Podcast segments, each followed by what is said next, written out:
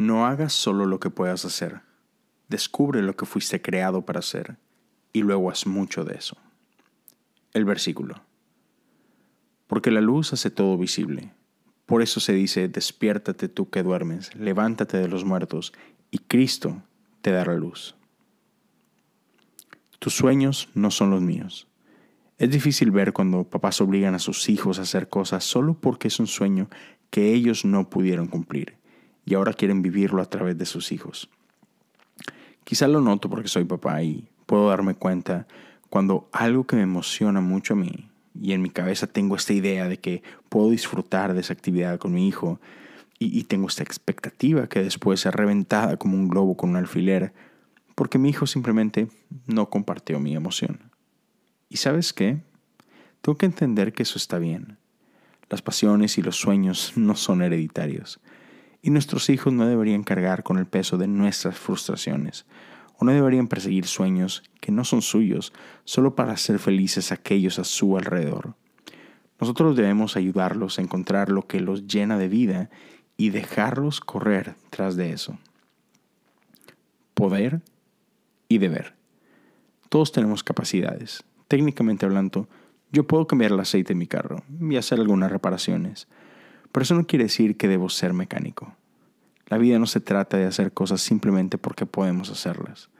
El secreto es encontrar aquello para lo que fuimos creados, aquello que nos da vida, y entonces poner nuestro esfuerzo y energía para ser la mejor versión de eso. Temporadas y evolución. Todos estamos en constante evolución. Así se supone que debe de ser. No te resistas al cambio. Fluye con él. No te limites solo por aquellas cosas para las que eres bueno. Pídele a Dios que te muestre tu propósito acorde a la temporada en la que estás viviendo. Y actividad no define identidad. Si como estudiante descubrí lo que me llena, no quiere decir que como profesionista, o al casarme o tener hijos, esa misma actividad seguirá llenándome de la misma forma. Seguridad. Es súper normal ver gente que se conforma con estudiar una carrera o tolerar un trabajo, simplemente porque ofrece seguridad. Alguien te convenció, quizá tus papás, de que eso es bueno para ti, porque garantiza estabilidad. Nos conformamos con una buena oportunidad, en lugar de perseguir una vida épica Cambios no son solo una posibilidad, son una necesidad.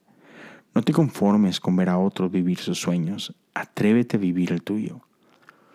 Nunca es tarde. Tus decisiones no fueron malas, no eres un error. Simplemente aprende a reconocer cuando has cambiado. Se vale. No tienes por qué hacer lo mismo toda la vida. Mantente flexible y atento. Y si descubres una nueva pasión, corre y haz mucho de eso que te apasiona. Reflexión. No te conformes con lo que sabes o puedes hacer solo porque es cómodo. Atrévete a ser honesto contigo mismo. Y hasta la pregunta, seguido, ¿qué debería de hacer esta temporada?